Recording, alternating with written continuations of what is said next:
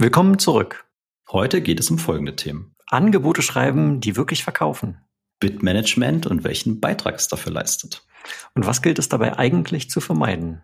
Und damit ganz viel Spaß mit der heutigen Folge.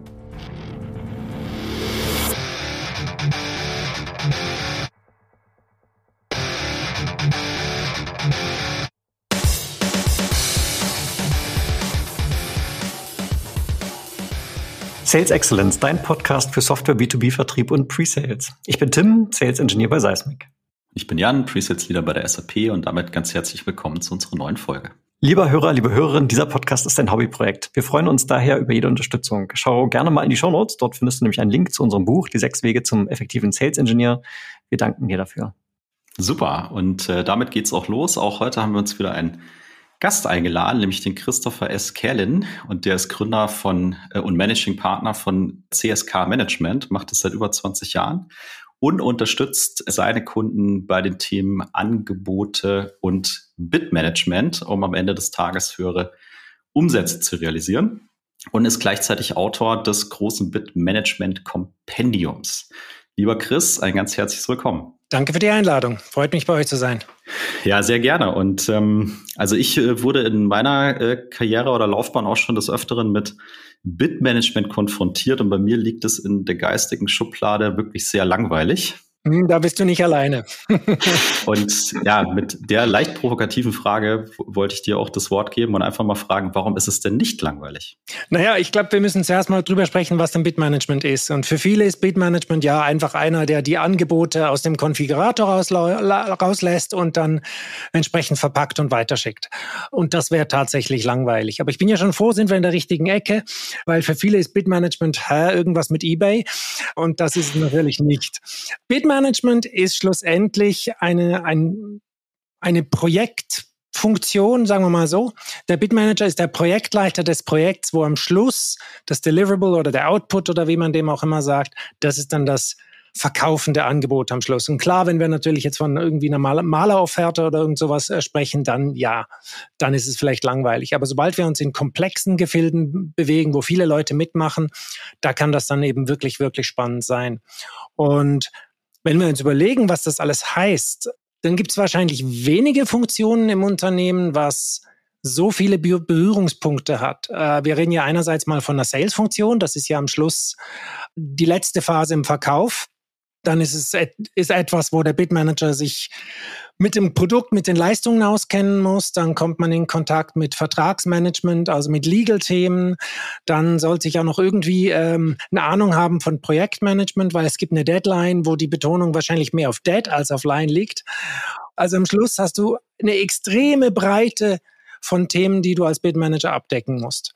Und das macht so wahnsinnig spannend. Und also du sagst jetzt spannend, ne? ich sag jetzt vor allem auch herausfordernd, wenn ich dein Anforderungsprofil so höre an einen Bitmanager und auch eine ganz hohe Verantwortung, wenn ich dich beim Wort nehme und sage, okay, der Kollege, die Kollegin ist dafür verantwortlich, dass das, was qualitativ an den Kunden rausgeht, am Ende des Tages dann ja auch verkauft. Absolut. Und da hast du eigentlich auch schon einen springenden Punkt ähm, identifiziert, weil es gibt viele Unternehmen, die haben tatsächlich die Wahrnehmung, der Bitmanager ist so eine Art Sales Supporter, der dann am Schluss das Zeug noch zusammenstellt. Und dann sind, sind die Bitmanager oft tatsächlich nicht so qualifiziert, wie sie sein sollten.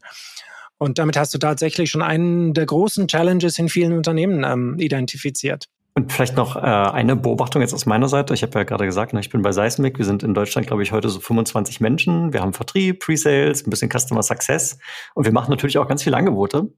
Äh, aber einen Bitmanager haben wir jetzt nicht. Du sprichst da so ein bisschen so, als, als sei das eine Rolle, die startmäßig da sei, aber das kommt ja auch ein bisschen drauf an, oder? Manchmal ist es dann im Vertrieb verankert. Absolut, absolut. Du brauchst natürlich eine gewisse kritische Masse schlussendlich. Dass einer, sagen wir mal, dass du einen beschäftigen kannst, der sich nur noch mit Bitmanagement auseinandersetzt. Und ich weiß jetzt nicht, wie es bei euch ist, auch wenn ihr ganz viele Angebote schreibt. Vielleicht wäre einfach die kritische Masse noch nicht erreicht. Aber grundsätzlich ist es einerseits mal die kritische Masse, dass du eine gewisse Anzahl an komplexen Angeboten raushaust. Das ist die eine Bedingung. Und das andere ist, es muss natürlich irgendwo eine gewisse Komplexität erreichen, wo es überhaupt einen braucht, der diese ganzen Fäden zusammenzieht und die Spinne im Netz spielt. Vielleicht kannst du unsere Hörer noch einmal ganz kurz abholen, was du meinst mit komplexes Angebot. Ne? Also wir reden hier typischerweise über Softwarevertrieb, ähm, durchaus B2B-Softwarevertrieb. Ist das automatisch immer gleich ein komplexes Angebot oder? Naja, also ich würde sagen, es ist immer dann äh, komplex, wenn es sich weit weg von Abstange befindet. Also wenn du einfach Standarddienstleistungen hast, die du im Prinzip abrufen, konfigurieren äh, kannst und bepreisen kannst mit einer Standardformel, dann würde ich es als noch nicht komplex äh, bezeichnen. Und du, du hast natürlich ein Spektrum mit, mit fließenden Übergängen. Also am einen Ende, ähm, ich habe ja das Glück gehabt, dass ich schon, schon so ziemlich alles machen durfte, hast du so Sachen wie Kampfflugzeugangebote für fünf Milliarden und auf der anderen Seite habe ich meine eigenen Angebote, da geht es um einen Workshop, den ich anbiete. Also in diesem Spektrum gibt es natürlich alles. Und je größer, desto komplexer von der Lösung her, je mehr Leute überhaupt individuell was anbieten, desto eher bist du natürlich beim Bitmanagement. Das heißt, wenn man drüber nachdenkt, wie komme ich eigentlich in die Verlegenheit, Bitmanagement einzuführen oder das in meinem Unternehmen zu leben, dann hast du jetzt gerade schon beantwortet, es gibt sowas wie kritische Masse und Komplexität, was so eine Überlegung ist, ob es überhaupt Sinn macht und wann vielleicht der richtige Zeitpunkt erreicht ist. Jetzt unterstellen wir mal, das haben wir. Wir haben eine kritische Masse und wir haben äh, eine Komplexität, zum Beispiel mit Kampfflugzeugen. Was und wen brauche ich denn dazu, damit es dann wirklich erfolgreich wird und auch Spaß macht? Naja, ich glaube, du brauchst zwei Dinge. Das eine, du brauchst jemanden, der extrem vielseitig ist. Also so die klassische eierlegende Wollmilchsau. Also du brauchst einen Allrounder, der so, der sich schnell in Dinge ein, äh, reinfuchsen kann, der sich schnell in Kunden eindenken kann, der sich schnell in Produkte eindenken kann, der das alles zusammenbringt. Das ist so die Art von, von Typ, die du brauchst. Also Macher brauchst du definitiv auch. Und das andere ist natürlich, ähm, du brauchst auch eine gewisse, soll ich sagen, Akzeptanz im Unternehmen. Es gibt leider zu viele Bid-Manager, die haben zwar diese Aufgabe, aber die haben noch nicht die Visibilität und noch nicht die Akzeptanz im Unternehmen. Und dann kriegen sie auch nicht die Resultate von den anderen zugeliefert und dann wird es natürlich schwierig. Aber wenn du diese Akzeptanz hast, und wenn du jemanden hast, der, der so ein bisschen, ja, ich würde fast schon sagen, unternehmerisch denkt und sagt, am Schluss will ich dieses Angebot haben und das soll verkaufen, da ist alles drin, da ist alles korrekt, da passt alles. Wenn du jemanden hast, der sich da so begeistern kann, dann passt das. Kannst du aus deiner Erfahrung so aus dem Nähkästchen ein bisschen plaudern? Weil das, was du gerade beschrieben hast, das habe ich auch schon des Öfteren erlebt. Und du hast vorhin gesagt, der Sales vermittelt so den Eindruck, als hätte der Bitmanager so eine Supportrolle. Ne? Der, der zimmert da irgendwie das Word-Dokument zusammen und ähm, guckt noch ein bisschen, dass die Produktbeschreibung irgendwie aktuell ist. Aber das war's dann auch. Das, was du beschreibst, ist ja ein ganz anderes Level, ganz anderes Niveau und wahrscheinlich auch ein ganz anderer Change, der durch so ein Unternehmen geht. Was, was hilft denn ganz pragmatisch, um diese Visibilität und diesen Stellenwert dann auch äh, hinzukriegen? Ist eine sehr gute Frage. Ich würde, würde anfangen mit, mit Management. Schlussendlich, wenn es das Management begreift, dann hilft das schon mal wahnsinnig. Ich glaube, du brauchst einen Sponsor im Management.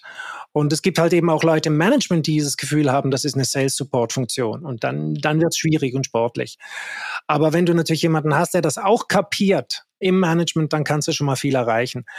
Das Zweite, wenn du mal ein Bitmanagement etabliert hast, was natürlich hilft, dass die sich selber auch sichtbar machen dass sie eben ihre Funktion auch intern kommunizieren und auch ein bisschen Ausbildung betreiben. Und das Dritte, was da hilft, es gibt äh, einen Verband, der nennt sich APMP, Association of Proposal Management Professionals. Da gibt es auch eine Zertifizierung dazu, dass man sich zertifizieren lässt, weil es gibt ja für alles und Mögliche und Unmögliche gibt es Zertifizierungen.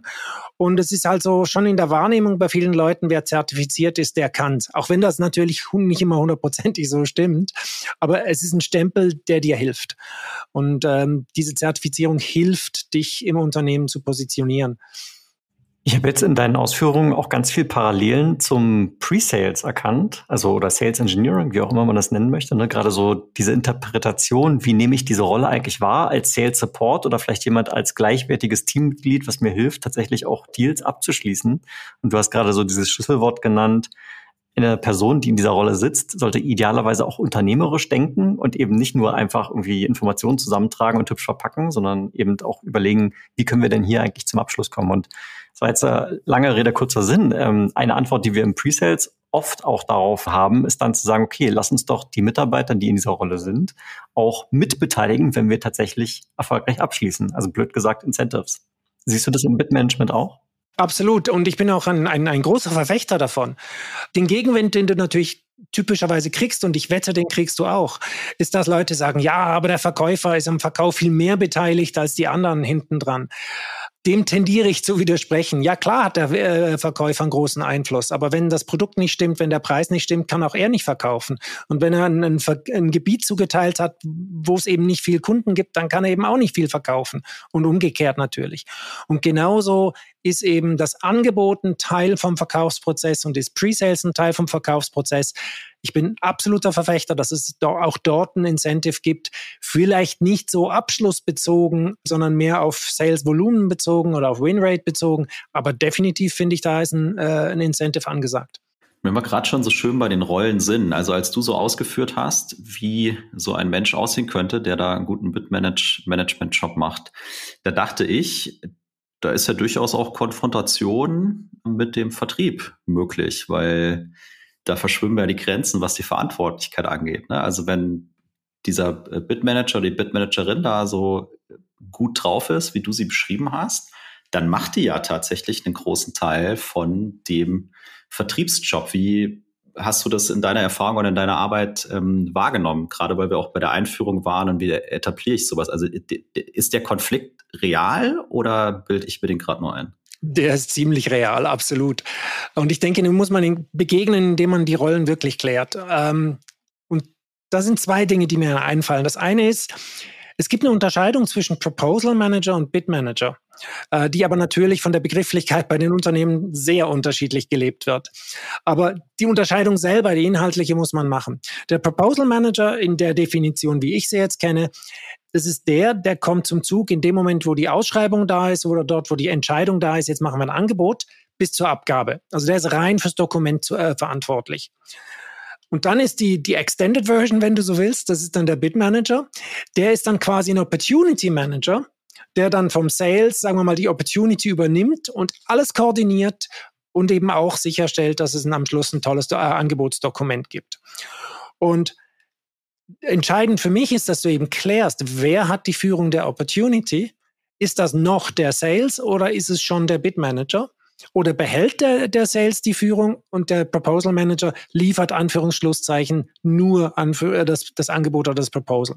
Wobei da ist natürlich inhärent ein Konflikt da, der, den viele nicht kapieren, weil es sehr speziell ist.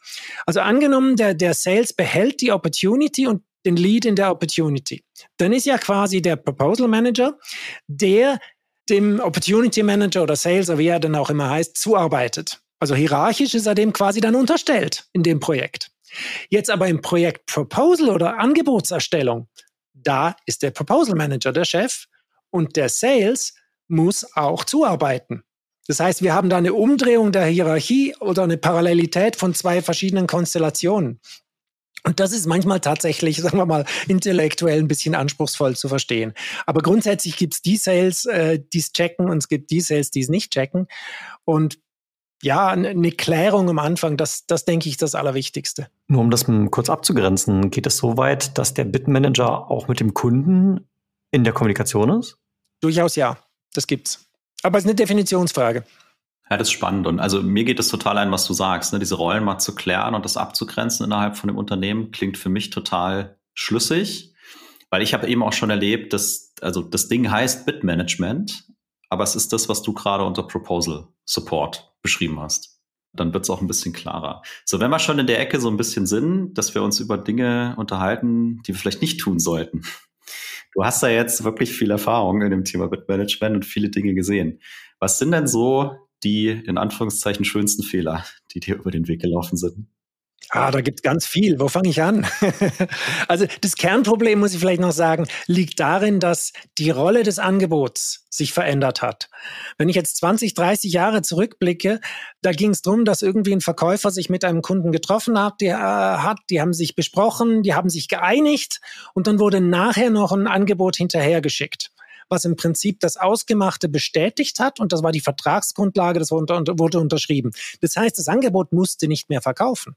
Es war eigentlich schon verkauft. Es war nur noch eine eine Dokumentation dessen, was eigentlich schon passiert war.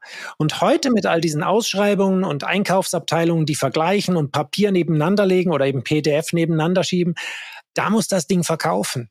Und die meisten Angebote sind leider noch so, als wären wir vor 30 Jahren. Und dann hast du im Prinzip Stücklisten mit Preisen dran. Das liefern wir, das liefern wir, das liefern wir und hinten dran einen Preis. Ich mache immer so die, die Parallele zur, zur, zum Angebot von einem Maler. Wenn du den Malermeister einlädst, weil du deine Wohnung streichen äh, willst, dann kriegst du eine, ein Dokument, das ist typischerweise A4, oben links ein Logo und dann kriegst du eine Liste, Zimmer 1 so und so viel Quadratmeter, Zimmer 2 so und so viel Quadratmeter und am Schluss hast du einen Preis. Und auch komplexe Angebote sehen oft noch so ein bisschen aus wie diese Stücklisten mit Preis. Und das verkauft einfach nicht. Und dann gibt's viele, die, die, die haben das erkannt. Und dann äh, würzen sie das mit so tollen Marketingaussagen wie, wir sind der führende Anbieter von. Das interessiert niemand. Also salopp gesagt, das interessiert keine Sau. Wen nimmst du als Kunde? Nimmst du jetzt den, der schreibt, äh, ich bin der führende Anbieter von, oder du nimmst den, der schreibt, wir sind die Nummer eins in, oder dann schreiben sie auch noch so tolle Sachen hin wie mit 72 Standorten in Deutschland. Interessiert mich nicht, weil ich habe nur einen Standort als Kunden. Also alle diese Marketingphrasen, die du durchaus auf einer Webseite findest und dort auch eine gewisse Berechtigung haben, als Verkaufsbotschaften komplett untauglich. Und das ist das Problem. Das Einzige, was wirklich funktioniert, ist Kundennutzen. Also wenn ich jetzt versuche, euch einen Workshop zu verkaufen, dann kann ich lang sagen, dass ich der führende Bit-Management-Provider in Deutschland bin oder ähm, dass ich schon 20 Jahre Erfahrung habe. Das ist nicht wirklich relevant. Relevant ist für euch, wenn ich euch sage, wenn ihr den Kurs besucht, macht ihr nachher locker 20 Prozent mehr Umsatz. Das interessiert euch. Also Kundennutzen ist das, was auf Kundenseite passiert. Und wenn ich dann sage, ich bin schneller, schöner, besser, geiler, ähm, dann ist das eben nicht auf Kundenseite, dann beschreibe ich nur mich. Und ich mache immer so das, das Beispiel, wenn du zum Arzt kommst und der, der Arzt dich nach der Begrüßung als erstes auf seine ähm, Zertifikate an der Wand hinweist und sagt, dass er der Beste war als Student, dann verkauft das nicht wirklich. Aber wenn er sagt, oh, das kriegen wir hin, nachher haben sie keine Schmerzen mehr, das weckt Vertrauen. Und diesen Switch von beschreiben, was ich tue und wie toll ich bin, hinzu, was hat mein Angebot für eine Wirkung beim Kunden, das ist nicht so einfach. Den Weg müssen viele noch gehen. Ja, um vielleicht das kurz aufzugreifen, das, was du gerade als Beispiel genannt hast, wir sind Nummer eins führend in und so weiter. Also wenn wir jetzt speziell mal auf die, die SaaS-Welt gucken, äh, gibt's ja die Gartner und die Forrester und die G2 und so weiter. Ne? Und ich sag manchmal ein bisschen salopp, also irgendein Report finde ich schon, wo ich mit meiner Software oben rechts im Eck bin und als Nummer eins ausgewiesen bin. Ne? Und äh, nichtsdestotrotz will ich nicht abstreiten, dass die auch ihre Daseinsberechtigung haben. Aber ich behaupte, und das ist jetzt auch die Frage an dich, dass das sicherlich ganz am Anfang, wenn sich ein potenzieller Käufer anfängt, naja, zu informieren und sich den Markt zu sondieren, zu schauen, welche Anbieter gibt es denn eigentlich, dann kann es, glaube ich, einen Beitrag leisten, dass ich auf dem Schirm von bestimmten Einkäufern bin. Also das, das ist jetzt meine Vermutung, ne? Und an dem Punkt, wo du es jetzt sagst, wo ich das Angebot schreibe, sind ja schon gerade bei komplexen Deals sind ja auch schon Gespräche gelaufen. Da ist schon ein gewisses Vertrauensverhältnis etabliert. Die wissen sowieso schon, dass ich da irgendwo auf der Nummer eins stehe äh, und hat dann mit Kundennutzen halt nichts zu tun. Also ich sehe, du nix Ja. Das ist genau der Punkt. Das ist genau der Punkt. Und, und, und ihr habt mich vorher nach Fehlern gefragt. Der Klassiker ist auch, also angenommen ist jetzt keine Struktur vorgeschrieben vom Kunden, dass ich mit, mit dem ersten Kapitel anfange über uns das ist nicht Kundenorientierung, wenn ich zuerst mit mir anfange. Also ich sollte gescheiter mit den Problemen vom Kunden anfangen und sagen, wir haben verstanden, das und das ist dein Problem, das ist das, was du be besser machen willst, das ist das, was du erreichen willst. Und dann wird er mal nicken und sagen, ja genau, das will ich. Äh, hingegen, wenn ich anfange, wir haben 22.000 Mitarbeiter, äh, das verkauft nicht. Hm. Also, um es mal ganz konkret zu machen, wenn ich jetzt Vertriebsmitarbeiter bin, ich verkaufe Subscription-Software, sagst du, auf Seite 1 muss im Prinzip mal eine Zusammenfassung meines Verständnisses der Problemstellung meines Kunden stehen. Exakt. Ist das das, was du sagst? Ganz exakt. Ganz genau und exakt. Weil dann sagt der Kunde, wenn, wenn du es richtig beschrieben hast, sagt er, ja genau, das will ich. Dann hast du das erste Jahr bereits abgeholt. Wie cool ist das denn? Im ersten Abschnitt sagt der Kunde ja. Ja, das wäre der Hammer. Hingegen, wenn du anfängst und sagst, ich bin der führende Anbieter, vielleicht ist er da gar nicht so einverstanden. Abgesehen davon, das ist so das, das, das Zeug, was du einfach siehst und liest und als, als Einkäufer oder als Kunde einfach überfliegst. Und der absolute Gipfel ist dann, wenn dann noch drüber steht, Einführung. Was passiert in deinem Kopf, wenn du den Titel siehst? Einführung. Klingt schmerzhaft. Genau. schnell zum Mittelteil und dann zum Schluss oder direkt wieder zukloppen. So, jetzt, also Fehler verstanden, ne? Und du hast jetzt gerade äh, schon angerissen, heute muss das Angebot verkaufen. Also es ist etwas, was wirken muss beim Kunden, damit wir erfolgreich sein können. Und jetzt natürlich die spannende Frage, die werden wir jetzt nicht allumfänglich in diesem kurzen Podcast klären können. Wie komme ich denn dahin? Aber vielleicht kannst du zumindest mal so deine Key Learnings High Level mitgeben. Eins hätte ich schon rausgehört aus deinen Ausführungen gerade mit den Fehlern. Das Ganze von der Kundenseite her zu denken, also Neudeutsch Customer Centricity, mal wirklich zu haben und durch das, was wir tun in unserem Handeln und dann auch in dem Output mit dem Dokument, wirklich auch so zu leben. Genau. Ja, ich denke, das ist ein ganzer Prozess und es braucht eben ziemlich viel. Es, es, fängt mit dem Kundenbedürfnis an. Also viele Verkäufer, die ich frage, ja, was will denn der Kunde? Dann sagen die, ja, wir wollen eine neue Serverfarm bis Ende 2023 das ist nicht ein Bedürfnis, das ist, das ist irgendwie eine Anforderung, das ist eine, eine Bestellanforderung, aber das ist kein Bedürfnis. Wenn Sie kosteneffizienter werden wollen, dann ist es ein Bedürfnis. Oder wenn Sie Fehlerquoten senken wollen, dann ist es ein Bedürfnis. Oder äh, neue Kunden ansprechen können mit einem neuen Produkt, dann ist es ein Bedürfnis. Also dass wir schon mal das Kundenbedürfnis wirklich vom Sales abholen. Wo ist denn wirklich der Schmerz beim Kunden? Und dann entsprechend den Nutzen meines Angebots auf dieses Bedürfnis zu, zu ähm, ja, zuschneiden und, und, und entsprechend formulieren. Und die Kunst ist es, das in der richtigen Reihenfolge zu tun. Wir haben ja in der Schule gelernt, ihr kennt das von der Mathematik-Beweisführung, da schreibst du seitenweise Mathematik-Beweisführung und am Schluss war dann dieses berühmte QED, Quod erat demonstrandum. Die weniger ähm, Sophistizierten haben dann geschrieben ähm, BZBW, was zu beweisen war, und die ganz einfachen haben HX geschrieben, HXC. Die Conclusion haben wir in der Schule immer gelernt am Schluss. Am Schluss die Schlussfolgerung. Und die Schlussfolgerung ist dann oft ja, und deshalb musst du uns kaufen. Und wir müssen es genau umdrehen und sagen, du musst uns wählen, weil. Und dann kommt der große Nutzen, möglichst quantifiziert. Also nicht du sparst Kosten, lieber Kunde, sondern wir gehen davon aus, dass du bis zu, bis zu 23 Prozent der Kosten in einem Jahr sparst. Dann wird es konkret, dann wird es glaubhaft.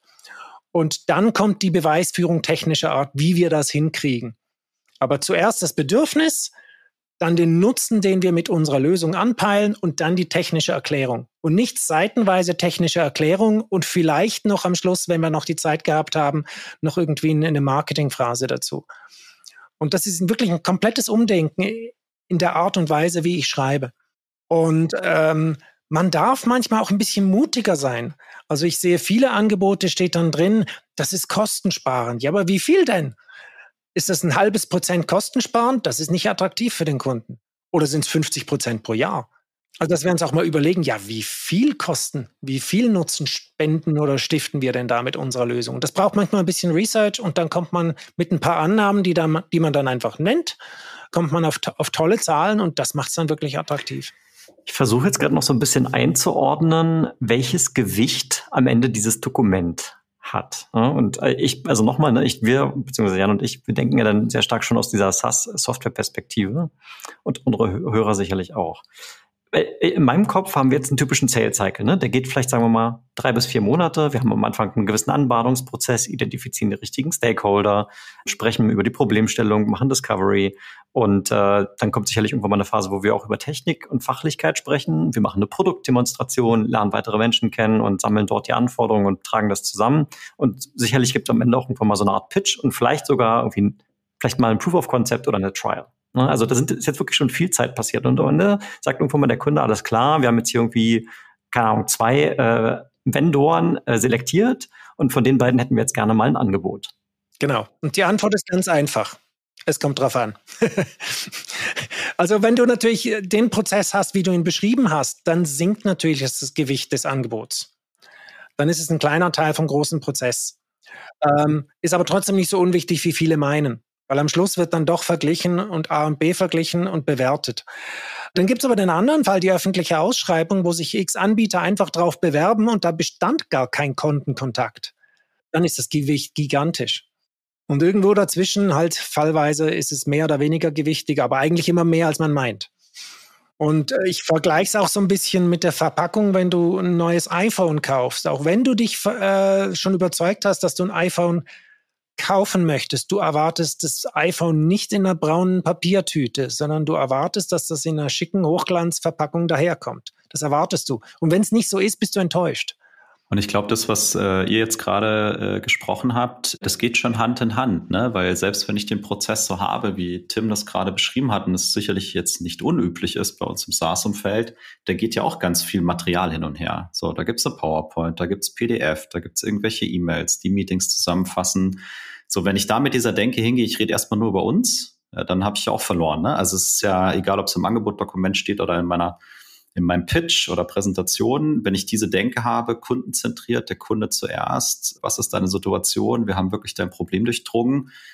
Also deswegen, für mich ist es ganz stark Mindset, ob es dann im Angebotsdokument ist oder in einem anderen Dokument oder in einem Meeting, ist dann ja fast egal. Ne? Es sollte immer so sein, dass der Kunde zuerst kommt, wir ihn verstehen und wir ihm möglichst konkret auch sagen können, wie wir ihn unterstützen, wie wir ihm helfen. Ne? Deswegen glaube ich, und das ist die Challenge, denke ich mir, weil das ist es für Tim und mich tagtäglich auch, dieses Mindset irgendwie erstmal zum Leben zu kriegen und dann auch durchgängig am Leben sozusagen zu erhalten, ne? dass, dass du nicht in diese alten Muster wieder verfällst. Genau. Und, und stellt euch mal die Situation vor, ähm, genauso wie ihr es jetzt vorher beschrieben habt, dieser ganze Prozess mit Meetings, mit, mit, mit vielen Gesprächen und so weiter. Und jetzt sind noch zwei im Rennen. Und die sind beide ähnlich leistungsfähig. Und die haben es beide recht gut gemacht. Und jetzt kommt der eine mit so einem klassischen Angebot ja, nicht besonders prickelnd mit, mit dem Titel Einführung und dann kommen viele technische Daten und da kommt der andere und sagt, ähm, weil er weiß, dass die Kostenreduktion im Vordergrund steht und, und nur schon, nur schon das Deckblatt sagt, Kostenreduktion um bis zu 30 Prozent pro Jahr und das andere sagt Angebot. Ihr habt einfach zwei komplett unterschiedliche Angebote und zwei ähnliche Anbieter. Ja, wie verschiebt sich da das Gewicht? Also auch wenn ihr durch diesen ganzen Prozess gegangen sind, dann würde ich sagen, ist das Gewicht innerhalb vom Prozess vielleicht gar nicht mal so groß. Aber in diesem Moment, wo du das Angebot abgegeben hast, ist das Gewicht unter Umständen sehr, sehr groß, weil die Konkurrenz hat ja auch ein Angebot abgegeben. Wenn die auch einigermaßen guten Eindruck gemacht hat, wie, genau wie ihr auch, dann kann das die entsprechende das entsprechende Näschen Vorsprung sein. Ja, damit hast du mich jetzt gecatcht, äh, überzeugt mich sehr und äh, ist auch auch spannend, wie groß diese Parallelen sind. Ne? Also alles, was du jetzt gesagt hast, obwohl du dich in Anführungszeichen nur, und ich meine das überhaupt nicht äh, geringschätzend, sondern es bezieht sich ja auf einen bestimmten Teil dieses Prozesses, dieses Bitmanagement. Ich antworte auf eine Ausschreibung etc. Und trotzdem sind die Parallelen für das gesamte Engagement, alles, was du gerade gesagt hast, so treffend auf alles, was wir im Presales machen, auf alles, was wir im Sales machen, weil am Ende ist es halt irgendwie diese Kundendenke, diese Ausrichtung nach dem Kundennutzen und weg vom, weg vom Ego, mal ganz platt gesagt. Total, ich kann das nur unterschreiben. Also ich, ich, ich habe ja viel mit Pre-Sales-Mitarbeitern äh, äh, zu tun und, und da merke ich auch, äh, dass es wirklich zwei Sorten gibt. Es gibt die, die, die denken rein technisch und wenn du die mit einer Anforderung vom Kunden konfrontierst, dann kommen dann so Antworten wie, ja, es ist schwierig oder wir haben das noch nie so gemacht oder ähm, ja, die Anforderung ist blöd oder irgend sowas. Und dann gibt's die anderen, die sagen, okay, gut, haben wir noch nie so gemacht. Lass uns mal überlegen, wie wir das so hindrehen können, dass es für den Kunden passt. Da kommt natürlich auch was ganz anderes raus. Ja, absolut. Also ich finde mich da auch sehr gut wieder und weil du gerade Presets angesprochen hast, wir haben ja eine schöne Abschlussfrage immer für unsere Gäste, auch wenn sie nicht aus den Presets kommen oder gerade dann, wenn sie nicht aus den Presets kommen. Stell dir vor, du könntest eine WhatsApp-Nachricht an alle Preseller weltweit schicken. Was würde drinstehen? da würde eine ganz, ganz kurze Message drin sein. Eine Aufforderung, darüber nachzudenken, was ihr Funktionstitel ist. Pre-Sales. Und da steht das Wort Sales drin. und da steht, da steht oft das Wort Sales drin und nicht Techie drin. Natürlich, das sind Leute mit, mit, mit viel technischem Know-how. Und ähm, aber die Funktion ist Pre-Sales, nicht im Sinne, bevor es anfängt zu, äh, zu verkaufen, sondern es gehört zum Verkaufen. Und damit sind wir wieder genau bei diesem Mindset. Dieses Mindset, denke ich, ist kriegsentscheidend für, für gute Pre-Sales-Leute, die eben dieses Sales, diese Sales-Komponente wirklich drin haben. Also meine Botschaft wäre, denk mal über deinen Titel nach. Die gefällt mir sehr, sehr gut. Tim, du hast das letzte Wort. Ja, äh, du, also erstmal vielen lieben Dank, Chris, dass du dich hier angeschlossen hast und äh, deine Einblicke ins Bitmanagement mit uns geteilt hast. Ich glaube, äh, da war wieder einiges dabei. Ich glaube, ich muss jetzt erstmal durch unser internen Laufwerk hier gehen und mir mal die letzten Angebote meiner Vertriebskollegen angucken. und direkt mal reflektieren, ob wir die Sachen so tun, äh, wie du sie hier uns heute erzählt hast. Und äh, erstmal ein großes Danke, ja. Gerne, hat Spaß gemacht. Ja, auch von meiner Seite, lieber Chris, vielen, vielen Dank. Und bekanntermaßen, ich habe ja immer das allerletzte Wort. Das waren für dich der Tim und der Jan im Sales Excellence Podcast. Das ist dein Podcast für Software B2B-Vertrieb und Pre-Sales. Wenn du Lust hast, mit uns in Kontakt zu kommen, dann findest du uns natürlich bei LinkedIn. Wir freuen uns riesig, dass du heute dabei warst und bis zum nächsten Mal. Bye bye. Ciao, ciao.